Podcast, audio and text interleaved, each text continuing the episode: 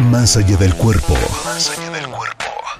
Tu bienestar depende de la calidad de tus pensamientos. Alcanza tu mejor versión con Reto 120 Benelate. Comenzamos.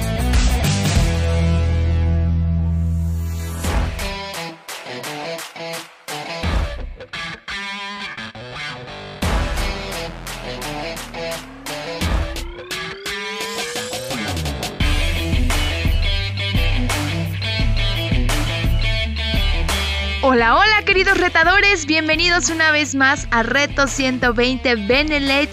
Te saludo con muchísimo gusto, yo soy Yvette Hoffman y es un placer que me acompañes una vez más, una emisión más de este maravilloso programa que hacemos con muchísimo cariño para compartir, para brindar herramientas, para brindarte conceptos, para brindarte Cosas que probablemente a veces se nos va la onda, a veces las sabemos, a veces no, a veces simplemente requerimos pues una refrescadita de mente, ¿verdad? Justamente hoy voy a hablarte de un tema que me parece ad hoc para la temporada. Hablando de que estamos en plenos Juegos Olímpicos, pues es perfecto porque obviamente es una demostración de competencias y de obviamente personas súper competitivas, súper profesionales y súper capacitadas justo para llegar a ser el número uno, para representar a sus países como lo mejor de lo mejor. Y es espectacular todo lo que se ha visto alrededor de este tipo de, juegos y de competencias. Pero, ¿desde qué perspectiva lo vamos a ver el día de hoy? Es muy padre, sí, eh, ver estos eventos como un reflejo del el alto nivel, de la constancia y del compromiso que puedes llegar a tener, obviamente en este caso un atleta, un deportista. Pero en la vida diaria, en, el, en la comunidad, en tu trabajo, en, en tu vida en general, ¿cuántas veces tú no has competido, cuántas veces tú no has tratado de ser el mejor en lo que tú sepas hacer, en lo que tú te sepas desarrollar, eh, cuántas veces no te has sentido menos, cuántas veces no te has sentido inclusive más, porque claro, yo me esfuerzo mucho, yo trabajo el doble, yo me desvelo el triple con tal de ser el mejor en lo que yo creo que estoy eh, haciendo bien.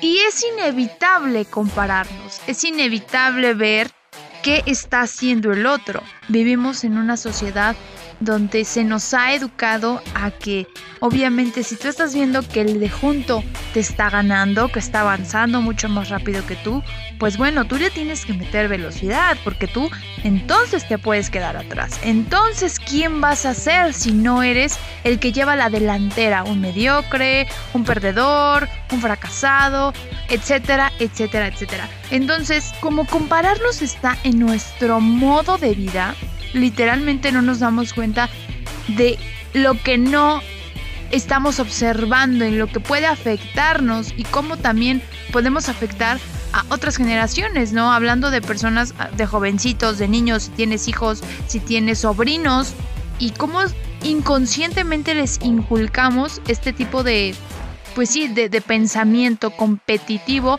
que pudiera verse saludable, que pudiera verse como para que saquen lo mejor, para que de, para incentivar o para motivar a que den lo mejor de sí mismos. Pero siempre este tipo de competencia, y no, no me refiero justo a lo de los juegos, sino el tratar de ser el, el que lleva la delantera en todo, es si tú eres el que lleva la delantera, entonces los otros son peores que tú. Y hay una línea bien delgadita en donde se puede confundir y donde podemos justo malinterpretar la información que recibimos cuando somos muy jóvenes, ¿no? Justo tú que me estás escuchando, tal vez ya tienes un negocio, tal vez tienes un trabajo, tal vez eh, apenas estás emprendiendo, no importa, pero obviamente en algún punto de tu vida alguien de tu familia o de tus amigos te comparó con alguna situación, te comparó con algún familiar, te comparó con X persona. ¿Y cómo te sentiste? Porque claro, hay una situación donde a veces podemos ver la competencia de modo ascendente o descendente. ¿A qué me refiero con ascendente? A veces nos sirve como motor para decir, ok, me inspira, o sea, alguien que está en un, eh, entre comillas, en un nivel superior a mí, me puede inspirar, me puede incentivar, me motiva a ver, ¿no? Dónde está y yo quiero llegar a ese lugar. Y entonces utilizas eso para, pues tú, encaminarte, echarle muchísimas ganas, trabajar durísimo y tal vez alcanzar a esa persona. Pero también podemos generar emociones o sensaciones de envidia, porque porque hay una frustración tan grande de ver cuánto ha avanzado o en qué lugar está X persona. Vuelvo a, lo mismo, tu pariente, tu primo, tu amigo, tu tía, tu sobrino, etcétera, donde dices, no manches, o sea, yo no, no estoy a esas alturas, por más que me esfuerzo y por más que avanzo y por más que lucho y por más que hago mil cosas, no llego al nivel en el que está. Puedes pensarlo en económico, físico, emocional, mental, no importa. Pero el hecho de compararte y de no sentirte a la misma altura ya está generando una emoción pues de desagrado, de estrés y te repito, de frustración, porque tú sientes que probablemente estás haciendo lo mismo o hasta más. ¿Qué pasa cuando lo vemos desde el lado descendente, ¿no? Cuando vemos a las personas para bajito. Cuando te enseñan y cuando te educan que tú tienes que ser el número uno y que tú eres aquí el mejor de lo mejor, ves, puede, puede que te suceda esto.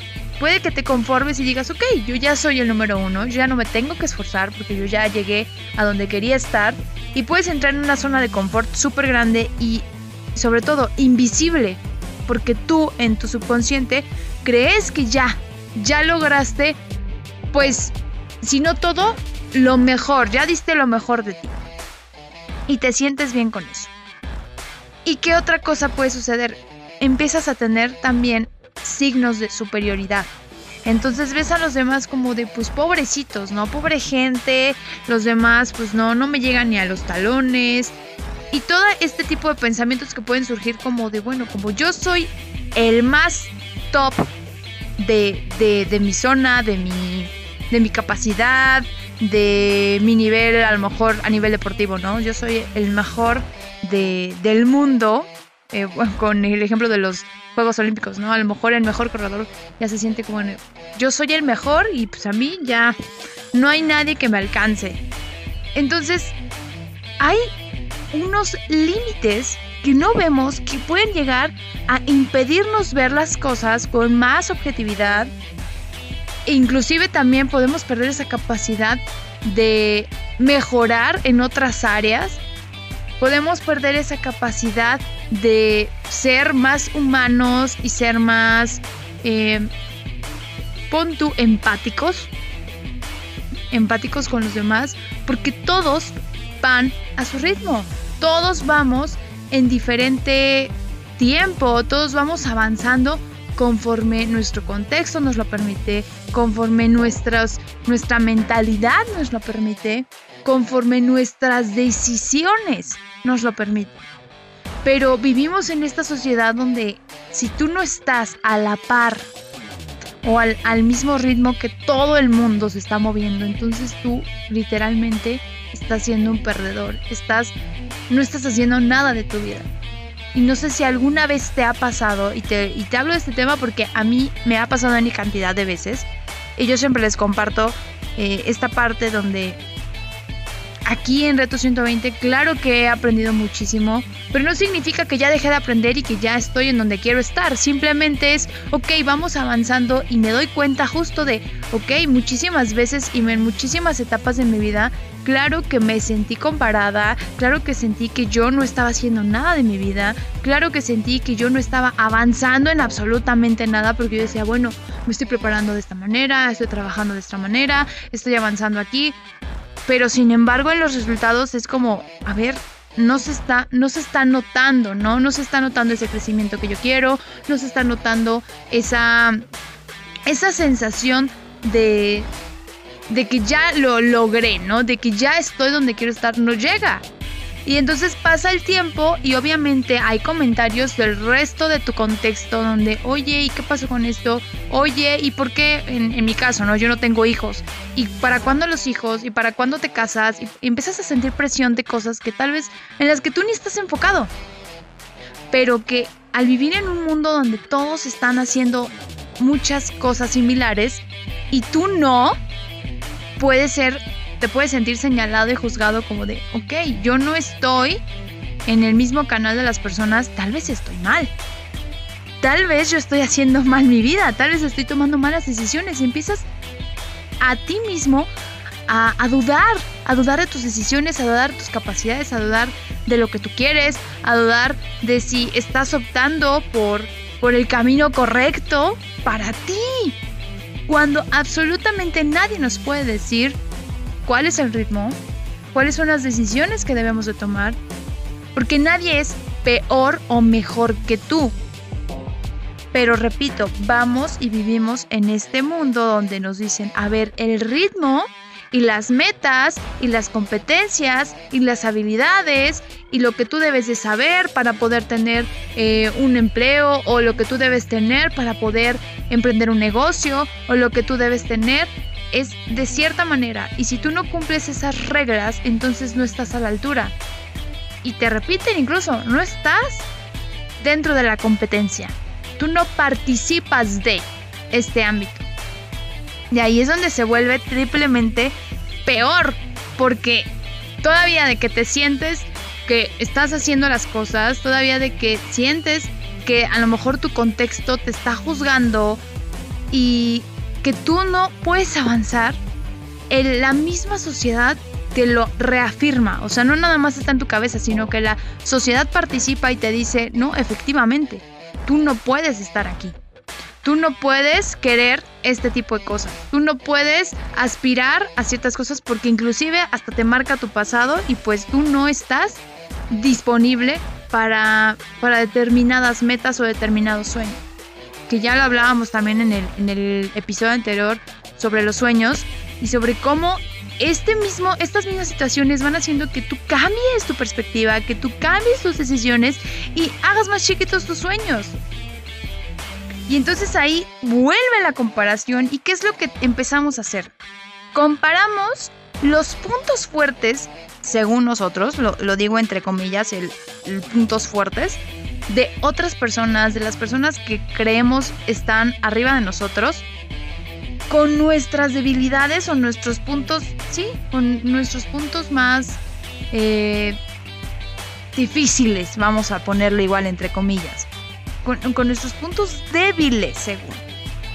Entonces, estamos haciendo inclusive una comparación inútil y absurda porque no podemos comparar cosas que no son semejantes, que no son iguales. Pero, ¿qué crees? Siempre estamos haciendo eso. ¿Y cómo es que, a ver, yo no me, no me explico cómo es que nos atrevemos a hacer algo así?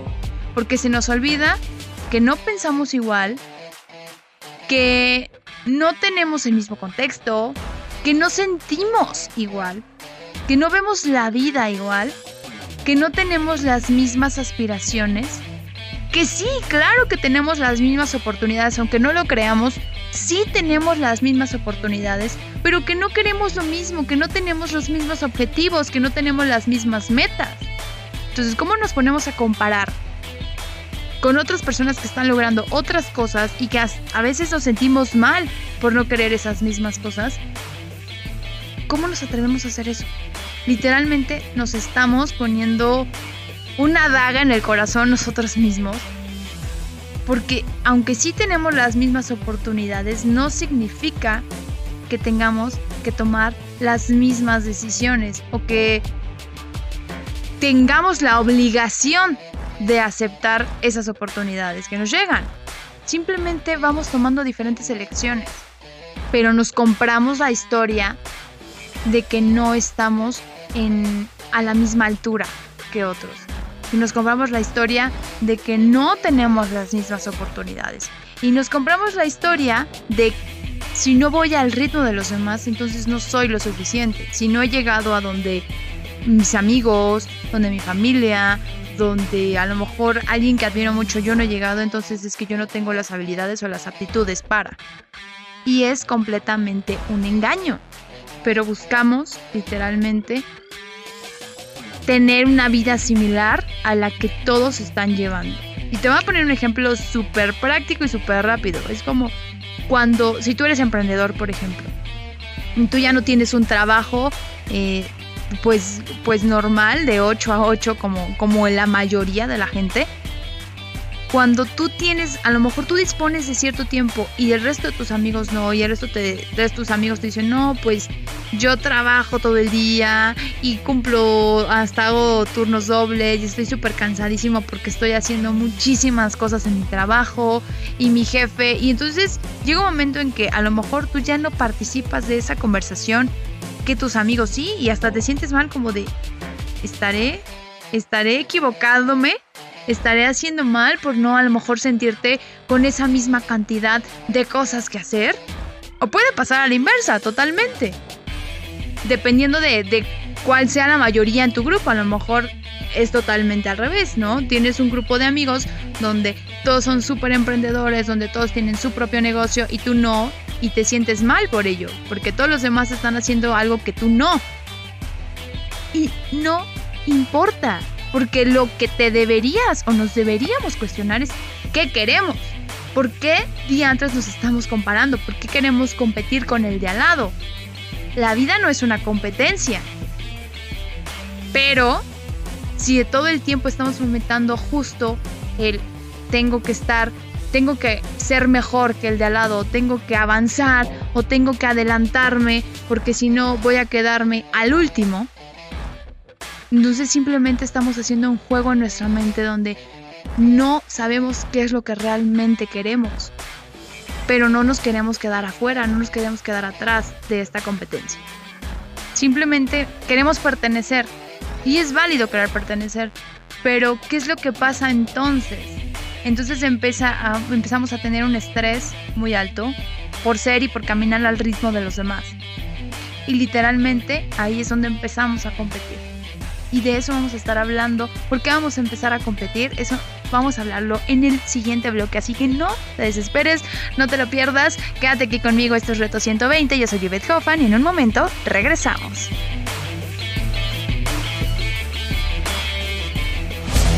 Esto es Reto 120 Benelate por Benelate Radio. Reto 120 Benelate. Una reflexión que va mucho más allá del acto de motivar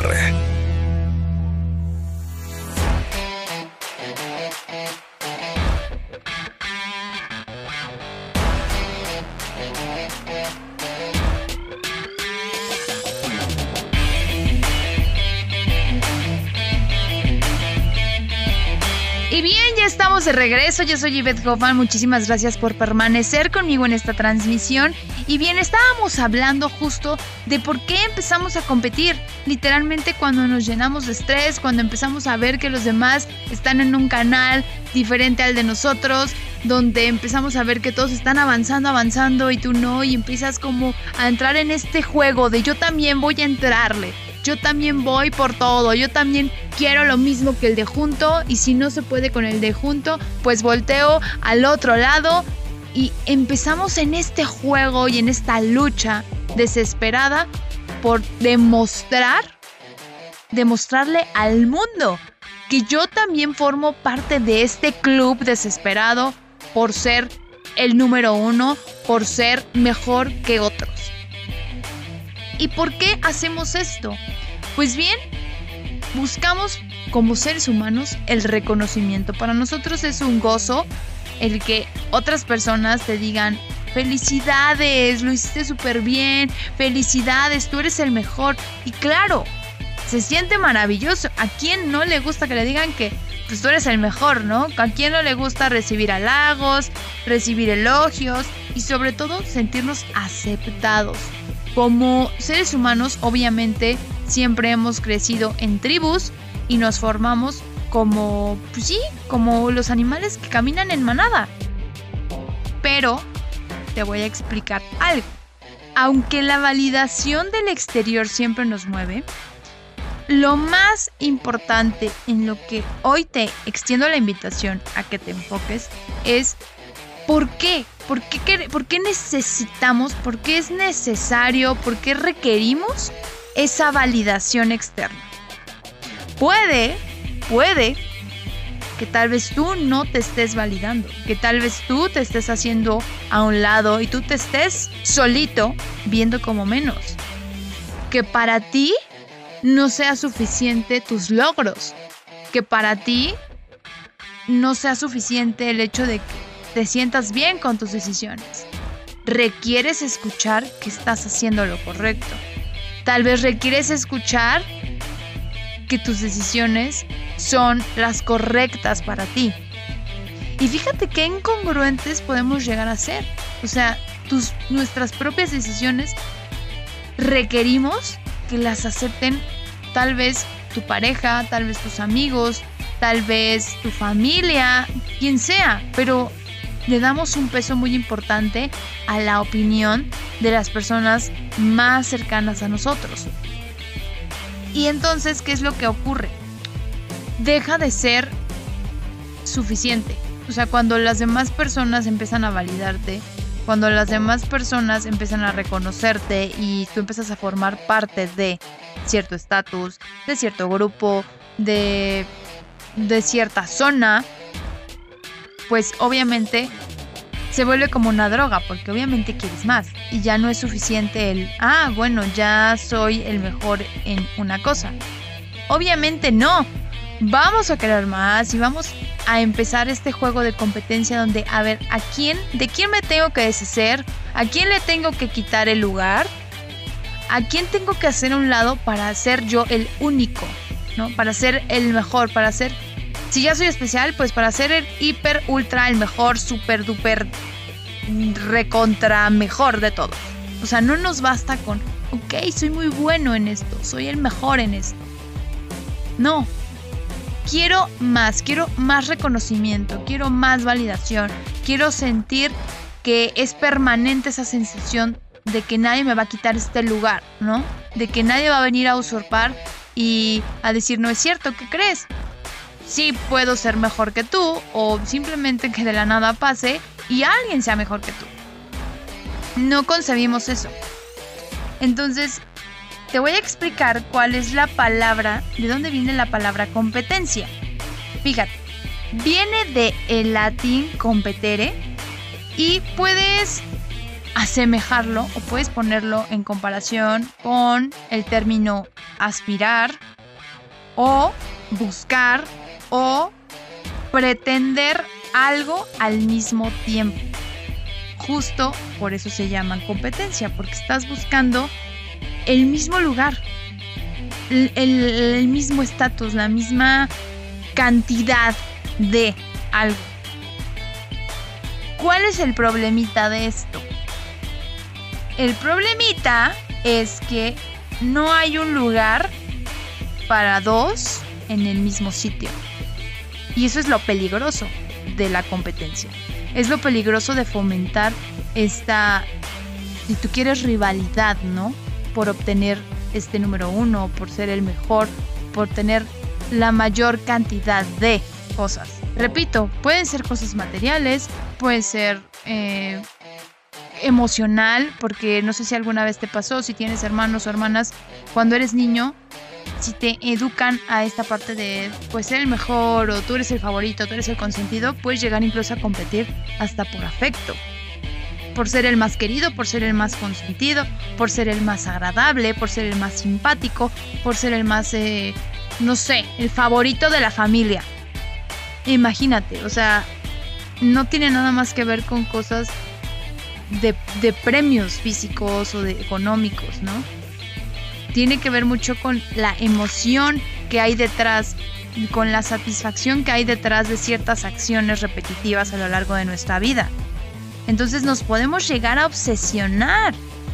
Imagínate lo que puede, lo que podemos fomentar, si tú tienes hijos, lo que puedes fomentar cuando utilizas este tipo de comentarios, ¿no? De deberías de ser como tu primo, deberías de ser como fulanito, deberías de ser como perenganito. No sabemos el, el daño que podemos generar a la larga con este tipo de expresiones. Y no nada más es la expresión, porque a lo mejor no utilizas esa, pero puedes utilizar otras. Y a mí me ocurrió muchísimas veces en, en la vida. Mi mamá, este, sí me decía, porque obviamente yo tengo eh, familiares, eh, primas sobre todo, que estudiaron eh, licenciaturas en el área de las ciencias. Entonces, pues para ella, yo estudié una carrera de humanidades y entonces para ella como de cómo no fuiste este médico, cómo no fuiste este química, cómo no fuiste algo, no enfermera en el área de, de pues de ciencias. Y entonces de ciencias exactas, básicamente. Para ella para ella era como pues tú también puedes, ¿no? Tú también eres inteligente. Obviamente no lo hacía con esta maldad de, ay, este, quiero que te sientas menos, ¿no? Pero inconscientemente para mí sí era como de no manches, entonces soy tonta, ¿no? Porque yo no sé de ese tipo de cosas. O a mí no me llaman la atención ese tipo de, áreas, ¿no? De, la medicina y, todas esas cuestiones. No me llamaba la atención.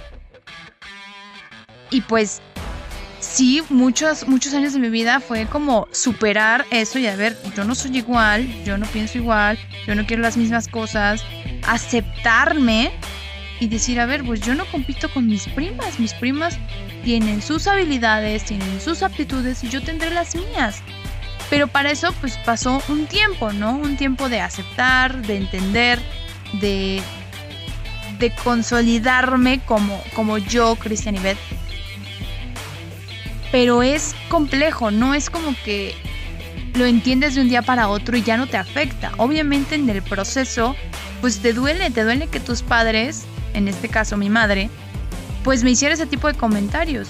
Y le pasó también a una prima a, la inversa, ¿no? Sus papás le decían mucho, es que ¿por qué no eres como tu prima? Es que tu prima es educada, es que tu prima es así, asado X, ¿no?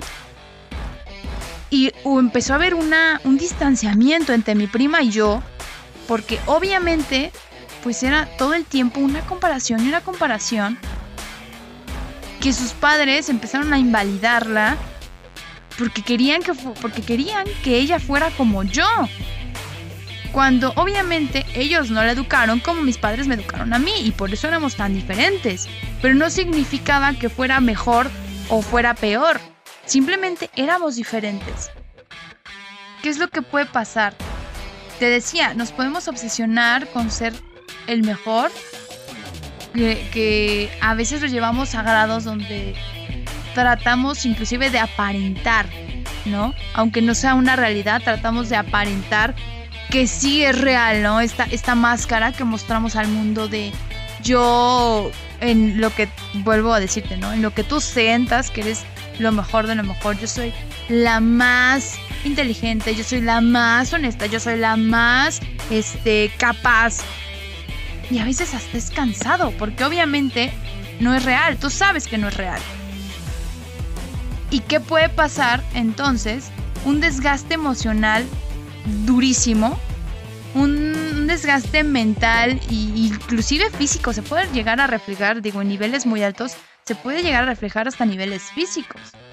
Porque tú estás viviendo solo para darle gusto o para pretender ciertas cosas ante la sociedad, no para estar a gusto contigo y tus decisiones, sino para entrar en este mundo de yo también puedo como fulanita, yo también soy como perenganito.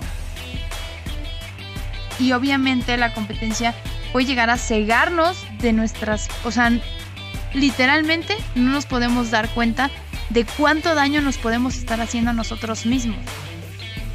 Y está cañón, te, lo digo así, está cañón el no darte cuenta de cuánto daño te puedes estar haciendo a ti mismo con tus propias decisiones. Y todos lo hacemos en diferentes niveles y todos nos equivocamos y todos tomamos decisiones creyendo siempre que es lo mejor.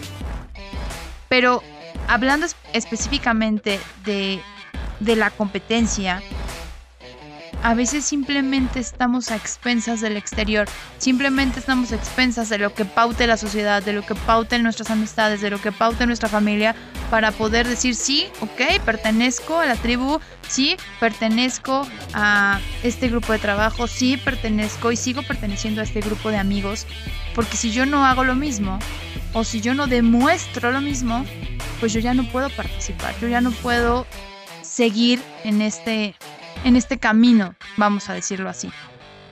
Y lo chistoso o lo incongruente de, de la competencia es que al entrar en esta competencia de quién es mejor, de a quién estoy dejando atrás, ¿sabes de quién te olvidas? De ti mismo. Porque al final siempre estás pendiente de las situaciones a tu alrededor estás pendiente de lo que hace fulanito, de cómo va, de su vida, de ahora que logró, y, hasta del chismecito, ¿no? De oficina, estás al pendiente de los avances de otro, de lo que se compró fulanito, de si ya se fue de viaje perenganito. Eso literalmente te quita, te quitas tú solito el valor y el peso de lo que tú estás haciendo y te estás perdiendo literal de tu presente.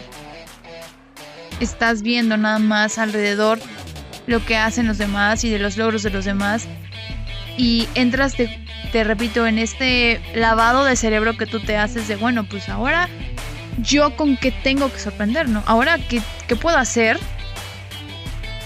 Para entonces yo ser el centro de atención, para entonces yo demostrar que a mí nadie me va a opacar para entonces yo demostrar que no que no soy menos que los demás, ¿no? Y está fuerte el hecho de que te olvides de ti y que estés al pendiente de otros. Que el hecho de entrar en esta competencia hace que tu prioridad ni siquiera seas tú. Que estés haciendo estas cosas para el resto del mundo, para poder, volvemos a, a lo que te decía al principio de este bloque, ¿no? Poder ser reconocido, poder ser elogiado, poder ser aceptado, poder volver a tener este, pues este lugar, este podio. Y qué triste, porque podemos entrar en este juego hasta el último día de nuestras vidas. O sea, literalmente nos podemos perder en eso, en este tema. Porque se nos hace una costumbre, se nos hace... Ya ni siquiera podemos reconocer que estamos en competencia todo el tiempo. Que eso es lo más grave. El no darnos cuenta ya que estamos compitiendo con otras cosas y con otras personas, con otros sueños que ni siquiera son, eran los nuestros. Y de eso te voy a estar hablando en el siguiente bloque porque hay una historia que te quiero contar. Una historia que escuché en voz de Jorge Bucay que me dejó impactada y dije, claro, o sea, tiene que ver absolutamente con este tema y te la quiero compartir. Así que no te despegues porque ya regresamos. Este es Reto 120 Benelet. Recuerda que me puedes encontrar en mis redes sociales como IbetHOP, en Instagram, en Facebook, en TikTok. Y pues por ahí podemos platicar de lo que tú quieras, de los temas que obviamente platicamos en el programa y de futuros. Si a ti te gustaría hacer alguna sugerencia, adelante, soy todo oídos y por ahí nos podemos comunicar, ¿vale? Así que ahí nos estamos contactando. No te despegues que hacemos una brevísima pausa.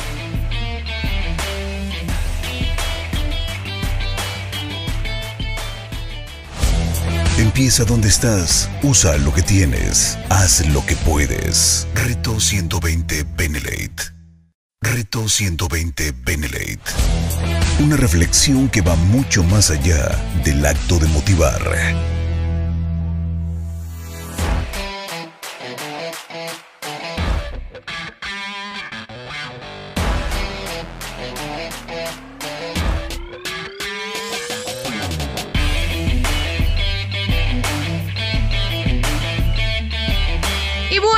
ya regresamos de nuestra pequeñísima pausa. Te decía que te quería platicar de una historia que me, me gustó mucho eh, que escuché justo en voz de Jorge Bucay. Que si no lo conoces, bueno, es un escritor, es un psicólogo que, tiene muchísimos eh, libros de autoayuda y sanación todos estos temas que nos encantan, ya sabes que nos encantan en este programa porque nos ayudan a nuestro crecimiento. Entonces, bueno, después de ese preámbulo, Jorge Bucay eh, estaba dando una conferencia y justo pone el ejemplo de, bueno, ¿por qué no es, por qué para nada es buena la competencia? Y cuenta esta historia, la historia de un rey que tenía dos hijos y bueno, desde muy chiquitos pues los ponía siempre a, a competir, los ponía siempre a tienes que hacer esto, este si un hermanito fallaba en algo, pues le decía, pues le echaba en cara, no, ¿por qué no lo hiciste como tu hermano? Eh, si el otro ya a lo mejor estaba igual que el hermano, le decía, bueno, pues ahora tienen que hacer más. Y el caso es que siempre, siempre, siempre, pues ponía en situaciones a sus hijos donde uno le tenía que ganar al otro. Y si uno perdía, bueno, ahora lo incentivaba para que ganara este, en la siguiente. Y obviamente el rey pensaba que era una súper estrategia para sacar lo mejor de sus hijos, ¿no? Para que ellos siempre estuvieran como de, bueno, yo puedo más, puedo dar lo mejor de mí y puedo hacer cosas más grandes. Nunca pensó que pues esto lo llevaría a, a una situación donde cuando empezaron a crecer, conforme pasaron los años, pues también ellos demandaban pues el cariño o el afecto de sus padres y entonces uno siempre estaba como en rivalidad con el otro y así sucesivamente. Cuando sentían que tenían más la atención o que tenían eh, más regalos del rey pues el otro eh, eventualmente pues hacía todo para que también a él le tocara lo mismo o más no más que el hermano. Y así fueron pasando los años y conforme fueron creciendo, pues el rey ya no sabía qué hacer. Él estaba ya desesperado y enojándose porque pues veía que no paraba estos, estos juegos y estos roles de a ver quién era mejor y a ver quién tenía más atención de, de sus padres, ¿no? Entonces él muy sabio, cuando ya estuvieron más grandes, pues dijo, a ver, voy a dividir mi reino en tres y entonces así ya no van a tener que pelear por por a ver quién tiene más o quién se queda con el reino. Simplemente lo divido en tres, cada uno tiene su reino y listo, solución, ¿no? El rey jamás, jamás se imaginó que esto no iba a importar, aunque ya cada hijo tenía su reino, pues eventualmente, pues uno al otro, pues simplemente le hacía cosas, ¿no? Al reino de, de, del hermano, ¿no? De repente se robaban animales, de repente iba el otro al, al otro extremo del reino y no sé, le quemaba, le quemaba pastizales, en fin, se hacían cosas entre hermanos para que uno pues siempre estuviera como problemas y el otro se quedara como de, bueno, pues yo estoy bien, yo lo tengo todo, ¿no? Entonces muy sabiamente el rey dijo, bueno, para que no se estén peleando, voy a darles una lección que jamás les di y con esto van a aprender. Pues que ya no, que, son hermanos, ¿no? Que eventualmente y que siempre pues tienen que estar bien los dos y que se tienen que aceptar los dos y que si uno tiene pues el otro no tiene nada de malo que tenga más, ¿no? Y entonces el rey los llama y les dice, ¿saben qué? Les voy a dar lo que quieran. Me van a poder pedir lo que quieran. Lo más caro. Me, pueden pedir más. Eh, un cofre lleno de monedas. Me van a poder pedir eh, la cantidad de animales que ustedes quieran. Pídanme lo que se les antoje. Yo se los voy a dar. Pero. Siempre hay un pero. No van a poder evitar que lo que sea que me pidan al otro hermano se lo voy a dar el doble. Y obviamente el rey ya sabía que esta situación se había dado porque él había incentivado eso. Era lo que más le daba, pues, enojo, ¿no? Porque así los había educado. Pero justo pensó que con esta lección, pues, no iban a poder hacer nada, iban a entender que, claro, pues eran hermanos y que iban a recibir de su padre lo mismo, pero pues con esta pequeña cláusula no se había dado cuenta el rey que solo iba a generar pues más rivalidad o inclusive más odio entre ellos, ¿no? Porque ahora que les estaba dando a elegir lo que quisieran, pues era injusto a sus ojos que el otro recibiera el doble. Entonces, ¿qué pasó? Cuando llega la hora de que el rey les dice, bueno, ¿quién, quién se va a atrever a pedirme? Tomando en cuenta que lo que me pida le voy a dar el doble al otro. Y uno de ellos levanta la mano, dice yo, yo ya sé lo que quiero, y rey dice, bueno, recuérdate lo que acabo de decir, lo que me pidas, a tu hermano se lo voy a dar en el doble. Y el hermano contesta, sí, sí, estoy claro de lo que te voy a pedir. Córtame la mano. ¿Qué? Así como lo escuchas. Pidió que le cortaran la mano para que a su hermano le quitaran las dos te das cuenta del nivel de odio y el nivel de competencia y el nivel de, daño que ya habían hecho, que ya estaba hecho en esa familia.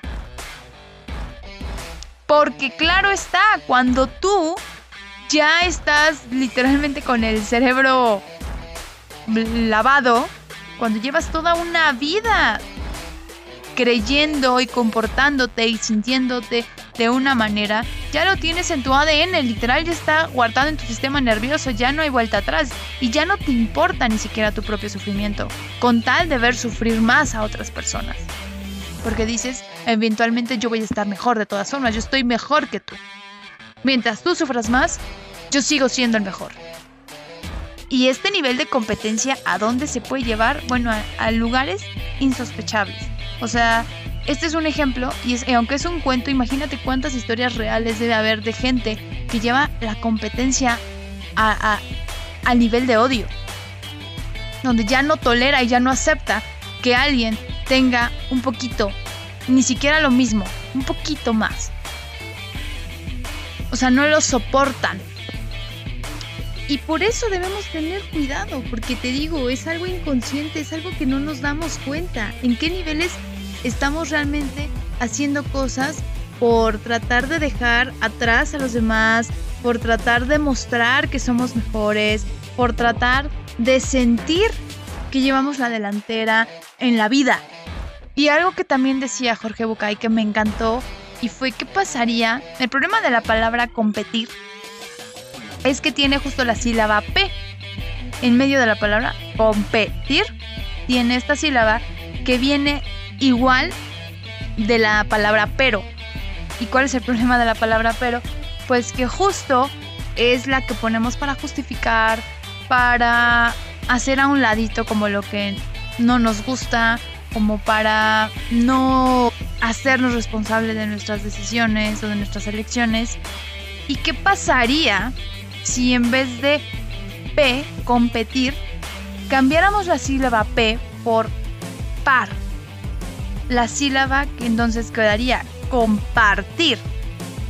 ¿Y qué significado tiene la sílaba par? Pues es similar, que hay dos que son igual, que entonces sí podría existir este mundo de donde no es el número uno, sino podemos coexistir y compartir en el mismo sitio, donde la cima es igual para todos, donde no hay un mejor que el otro.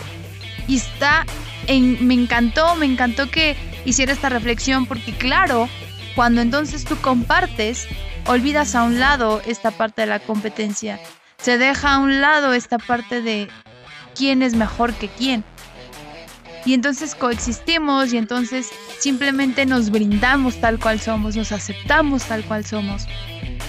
Y esa lección estaría increíble que si tienes hijos, que si tienes hermanitos, que si tienes sobrinos, pues tú fomentaras este tipo de pensamiento, porque claro, la única persona con la que te puedes medir es contigo mismo, no hay nadie más. Y con esto quiero que te quedes en este programa. La única persona con la que puedes competir es contigo mismo. Porque tú tienes tus propias limitantes, Tú eres el que tiene que luchar o el que tiene que derribar tus propias creencias.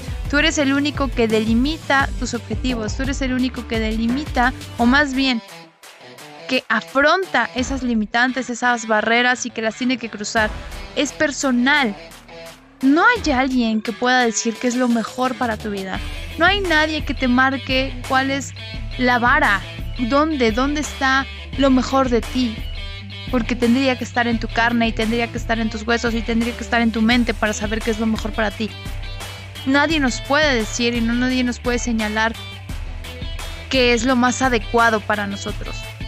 Cuáles son las mejores metas, cuáles son las mejores elecciones. Cuáles son los retos que tenemos que enfrentar para ser mejor cada día.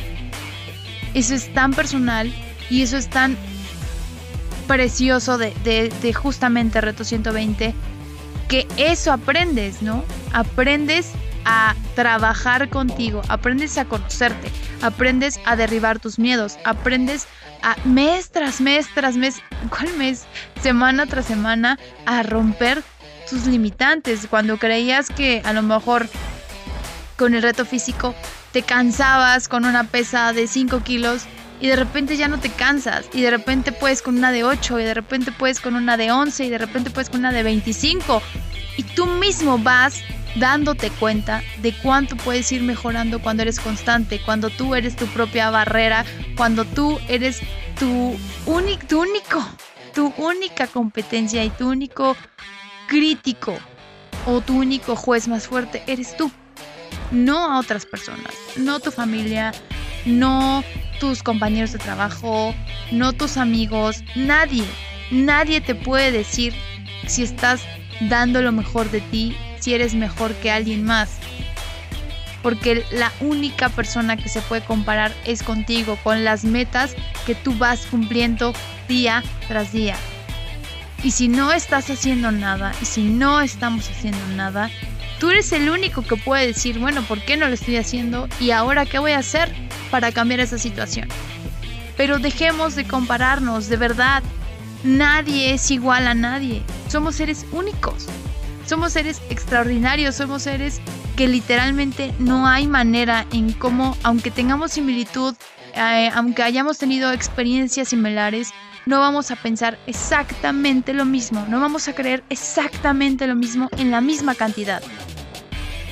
Entonces, espero que el programa de hoy te haya servido muchísimo para entonces empezar a identificar en qué áreas de tu vida tal vez sí estás compitiendo, tal vez hay alguna amiga, tal vez hay algún amigo, tal vez hay alguien en el trabajo con el que sientes esa ah, rivalidad oculta, porque te lo repito, a veces es inconsciente, a veces no es tan fácil de notar, dónde estamos compitiendo y con quién estamos compitiendo y qué satisfacción recibimos al sentirnos mejor que otras personas.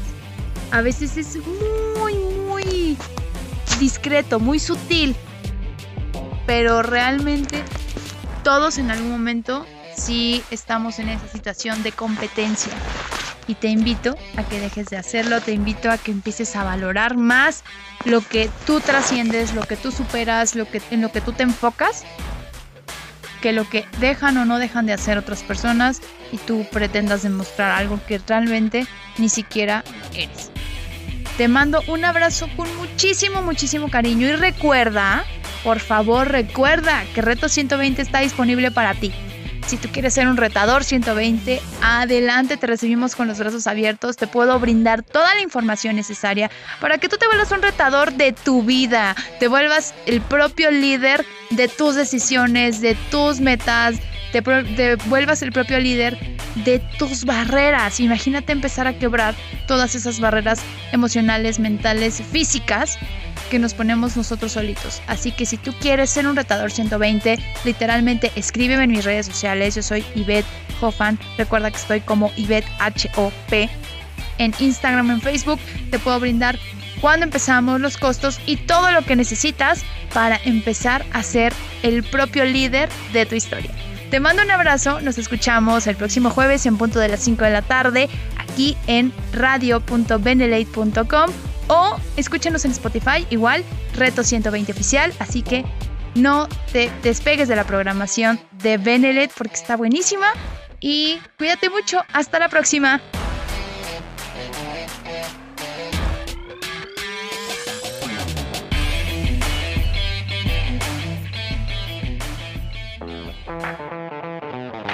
Benelate Radio presentó Reto 120 Benelate, una reflexión que va mucho más allá del acto de motivar. Te esperamos en la próxima emisión. Reto 120 Benelate, por la radio del buen líder, Benelate.